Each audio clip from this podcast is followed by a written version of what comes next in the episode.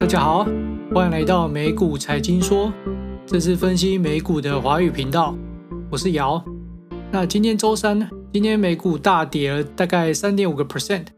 所以我们今天会来简单的来说一下美股的大盘。那美股的经济数据啊，还有一些就是啊、呃、联总会的一些研究报告啊，我们都会放到这个周末的 podcast 再来跟大家进行讲解。我们今天大概就简单的讲一下这个美股大盘而已，因为今天就刚好跌了三点五个 percent，看起来相当严重，对，但其实还好啊，心态正确就没有问题，对。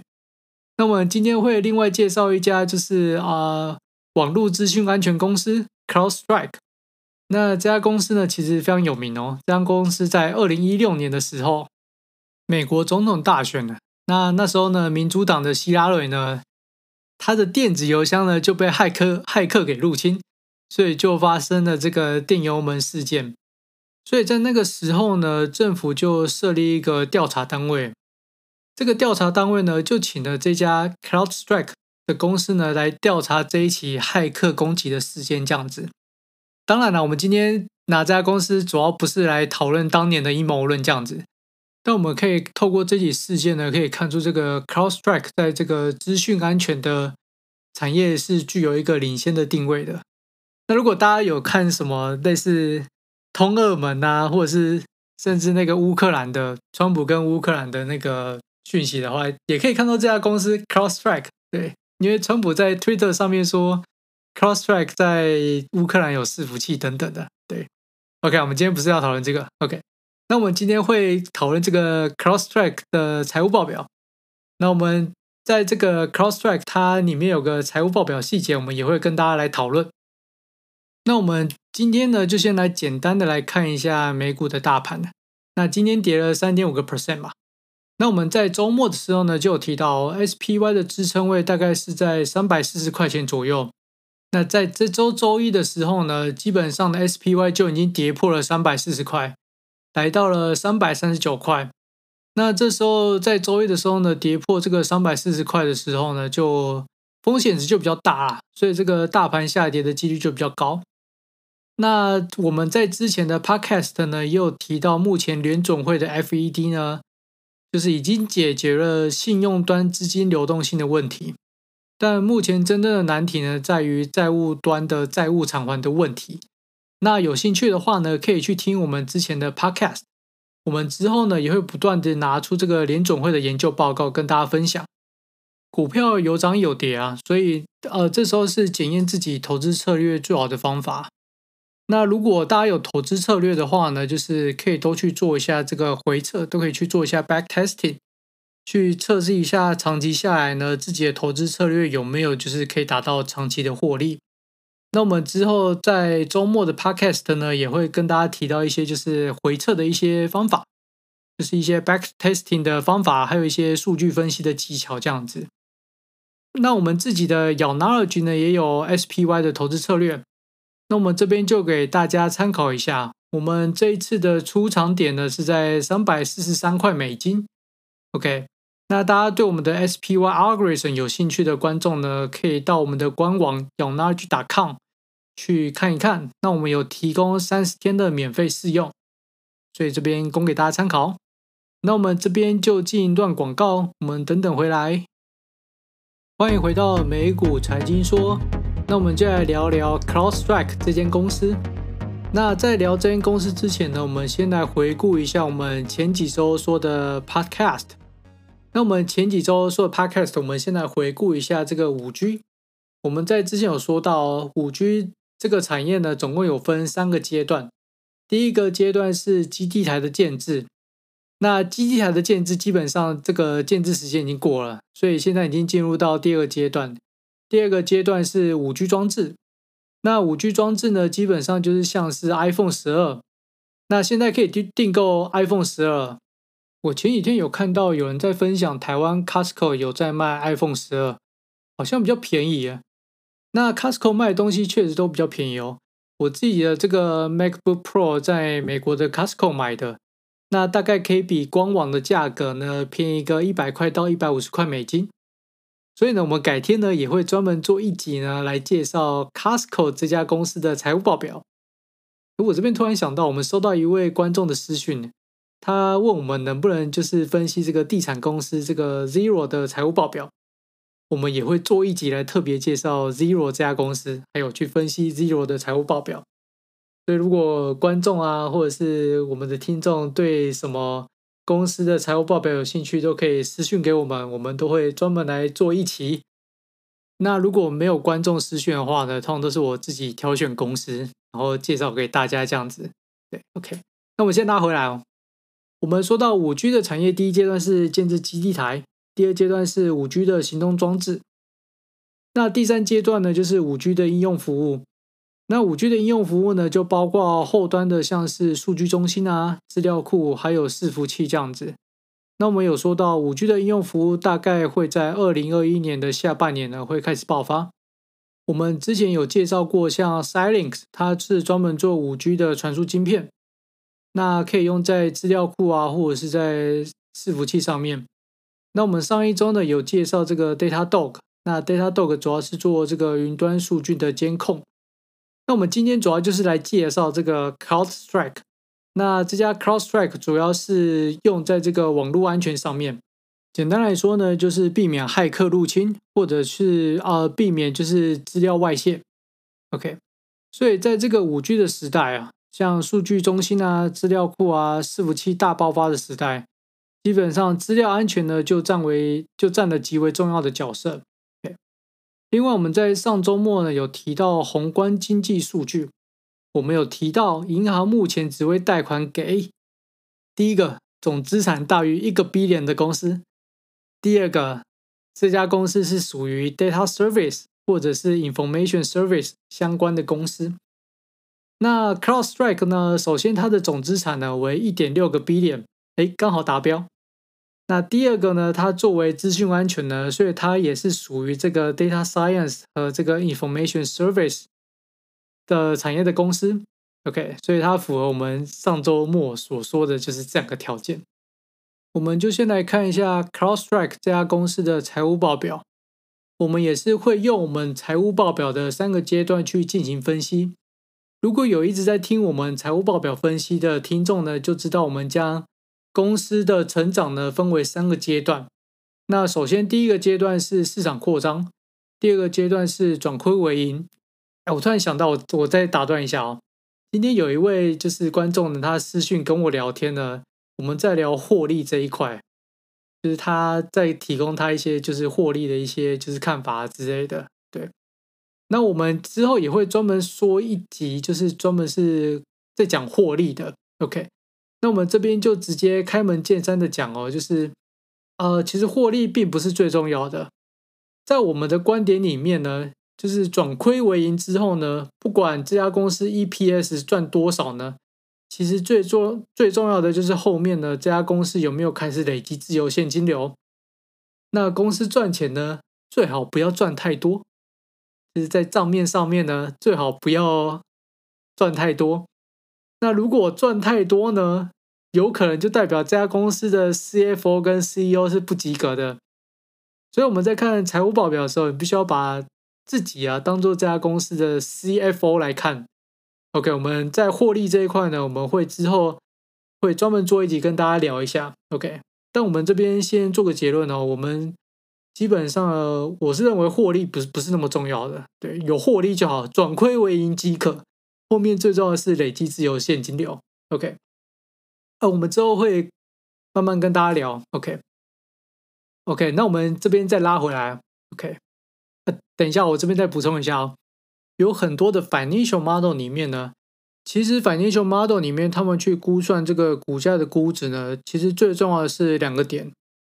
第一点呢是市场的无风险利率，那通常无风无风险利率呢，就是会以美国十年期国债为主。那第二点呢，就是公司的增长率。那这个增长率呢，尤其是这个公司营收的 revenue 的增长率，或者是这个自由现金流的增长率。啊，我们之后会慢慢的跟大家聊，我们会慢慢跟大家介绍，就是整个财务报表分析啊，甚至我们会拿很多这个 financial model 里面的参数拿出来跟大家介绍。我们也会跟大家，我们也会慢慢跟大家介绍一些量化的一些。呃技巧啊、概念，还有一些回测的观念这样子。OK，我们这边先拉回来，刚刚 扯太多了。OK，第一阶段是啊、市场扩张。OK，那第二阶段呢是转亏为盈，那第三阶段呢是呃累积自由现金流。那我们就先来看到这个营收 revenue 这一块。我们之前说过，revenue 呢，如果过去的五年呢都有稳定的十 percent 的成长呢，基本上就算是市场扩张。那如果是超过三十 percent 以上的话呢，基本上是强力扩张。大家或许会发现哦，我们基本上如果是中小型的公司呢，我们都会挑大概是三十 percent、三十 percent 以上的成长。那如果是大型的企业呢，我们也会挑大概是十 percent 以上的成长。所以呢，我们在我们我们刚刚有说过，这个成 revenue 的成长率呢，在这个股价的估值呢是相当重要的。OK，那我们这边就来看到这个 CrowdStrike 的 revenue。那 CrowdStrike 的 revenue 呢，在二零一七年的时候呢，营收值来到这个五十二个 million。那到了二零一八年呢，基本上是整个营收是翻倍的，来到了这个一百一十九个 million。到了二零一九年的时候呢，营收再度翻倍，来到了两百五十个 million，更夸张的来了，到了二零二零年，再度翻倍，来到了四百八十个 million。OK，这边就有点像是这个瓜哥的主委不断的在加码，所以我们这边可以看到，这个 CrowdStrike 的 revenue 呢，在过去三年的增长率哦，三年的增长率哦，每年都可以达到一百个 percent 哦，每年都在翻倍。那如果是以这个季报来看的话呢，在二零二一年的营收呢，有可能再次翻倍哦。所以这个 CrowdStrike 这家公司的这个市场扩张呢，是相当惊人的。那我们这边就来看到这个 EPS 获利的部分。那基本上呢，CrowdStrike 从二零一七年到二零二零年的 EPS 呢，都是呃微幅亏损的。它大概每一年的每股亏损大概是在零点五块到零点六块之间。那我们之前说过，像这种市场强力扩张的公司呢，其实获利一点一点都不重要哦，尤其是这家公司的亏损幅度相当的小。所以在这个阶段的公司呢，其实更重要的是看它的现金流量表，看他的现金是从哪里来的，看他的债务有没有到期的风险。所以我们最后呢，会再来看这个总债务除以总资产的比例。那我们就先回来看这个呃现金流量表。这个 CrossTrack 从二零一九年第四季之后呢，从它的现金流量表的营运现金流来看呢，从第四季之后呢，就是从二零二零年第一季呢、第二季呢，它的营运现金流都是正的。所以这代表说呢，这个 Crosstrack 呢，已经可以透过呢公司的业务营运呢，产生了正面的现金流。另外呢 Crosstrack 在二零二零年呢，也开始累积了自由现金流，所以我们可以看到，这个 Crosstrack 目前呢，在公司的财报呢，还是属于第一阶段市场强力扩张阶段，并且从二零二零年之后呢，基本上呢，公司的营运现金流呢，从负值转为正值，另外呢，也开始累积了自由现金流。OK。那我们这边就来看这个公司的债务杠杆比率。那我们这边看公司的债务杠杆比率是用非常简单的公式来看，我们就直接用这个总债务除以总资产得出来的比例。我们这边可以看到，Crosstrack 在最新一度的财务报表，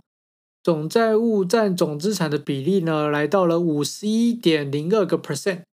那整体的债务呢，是有八百二十五个 million。那整体的资产呢，有一点六个 billion。我们之前说过哦，在这个比例呢，六十 percent 以上呢，算是高风险。那我们这边提提到一下，因为有观众也有私信我们，就是问说我们可不可以分析这个 Tesla 的财务报表？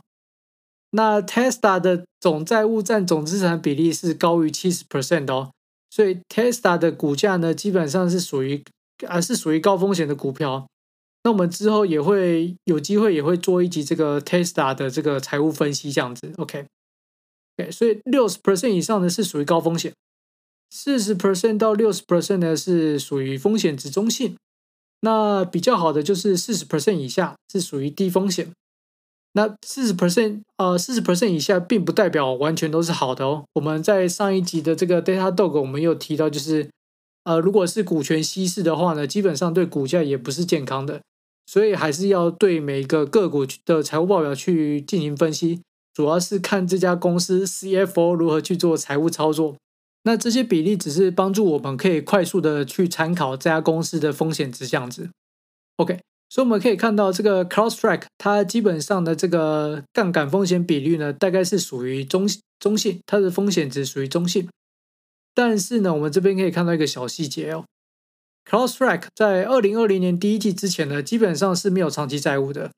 它在二零二零年第二季之后呢，才开始持有七十个 million 左右的长期债务。但这一点是好的哦。我们知道，在二零二零年第二季之后呢，美国联总会 FED 呢，几乎将利率下调至零，所以这时候呢，公司如果开始发行或者是持有债务的话呢，这时候是非常聪明的哦。所以这时候的债务杠杆比率如果提高的话呢，哎，其实并不是坏事哦，因为利息成本很低。另外呢，重点来喽，CrowdStrike 有一笔 Deferred Income 一百八十六个 million。那这个一百八十六个 million 这个 deferred income 呢，它是属于在这个总债务里面，就是在这个 total liability 下面这样子。OK，我们先来介绍这个 deferred income 这个这一笔的项目是什么？OK，这一笔呢是如果今天公司收到客户的钱，但是呢还没有提供给客户，还没有提供给客户服务，或者是还没有提供给客户产品的话呢，那这一笔呢，还不可以算是营收，这这个比较是俗称未来营收或者是未来 revenue 这样子。所以呢，这一笔呢，它没办法算在营收下面的话呢，但是这家公司已经拿到 cash。OK，那我们知道哦，这个 cash 是属于资产负债表里面的总资产 cash 的项目。那我们也知道，总资产呢会等于总债务再加上股东权益。所以，当公司收到这个 cash 之后呢，会算入这个总资产里面，就是这个 cash 会算入这个 total asset 里面这样子。但是呢，由于这个客户呢还没有拿到产品，或者是还没有收到服务的时候呢，这一笔钱呢不可以列入营收值里面，所以代表说这笔钱的债务，呃，这笔钱的项目呢，它没办法列入到资产负债表的股东权益下面。OK。所以呢，它这一笔的项目呢，只能先列到总债务下面的这个 deferred income。OK，这边很重要，我们再说一次，CrowdStrike 它已经收到客户的一百八十六个 million 的资金，但是呢，产品还没有卖出去，所以这时候总资产会多出一百八十六个 million。但是呢，这一百八十六个 million 呢，首先会先列入总资产的 cash 里面，但是。它也会先列入就是总负债里面的 deferred income，所以这边很重要的哦，在未来 CrowdStrike 将产品交给客户之后呢，这一笔一百八十六个 million 呢，就会从总负债里面扣除，那这一百八十六个 million 呢，就会变成营收 revenue，变成营收之后呢，再扣除原本的成本，就会变成 net profit，就会变成啊获利。那这时候获利的部分呢，就会列入到股东权益下面的 retained earning，OK，所以这一笔一百八十六个 million 呢，之后就会从总债务呢转移到股东权益上面，OK。那这边我算过，这边如果总债务扣除这个 referred income 一百八十六个 million 呢，那这时候呢，总债务占总资产的比例呢，就会来到四十个 percent。所以呢，这时候呢，这整体的这个债务债务杠杆比率呢就会降低，对，这个时候风险值就会较低，这样子，OK。哎，所以听呃，我这边在这边很重要，我这边再讲一遍哦。OK，这时候呢，Crosstrack 先拿到客户的钱，这时候客户的钱呢，他先算在就是资产负债表里面，这时候总资产呢，这个这笔钱呢会先放在一个叫做就是啊、Account Receivable，OK。那这时候负债它因为这个项目的钱也要增加嘛，所以这时候呢，在负债端呢就必须要有个项目叫做 deferred income，OK。那到了未来之后呢，的到了几个月之后呢，cross track 它交付了产品或者是它交付了服务之后呢，那这个 account receivable 它可能就会转成 cash，OK，就在呃 total asset 那一端会从 account receivable 转成 cash。那从这个就是负债跟股东权益这一端呢，它会从这个总负债里面去扣除，它会从这个 deferred income 扣除，转移到下面的股东权益。那股东权益下面有一个就是 retained earning，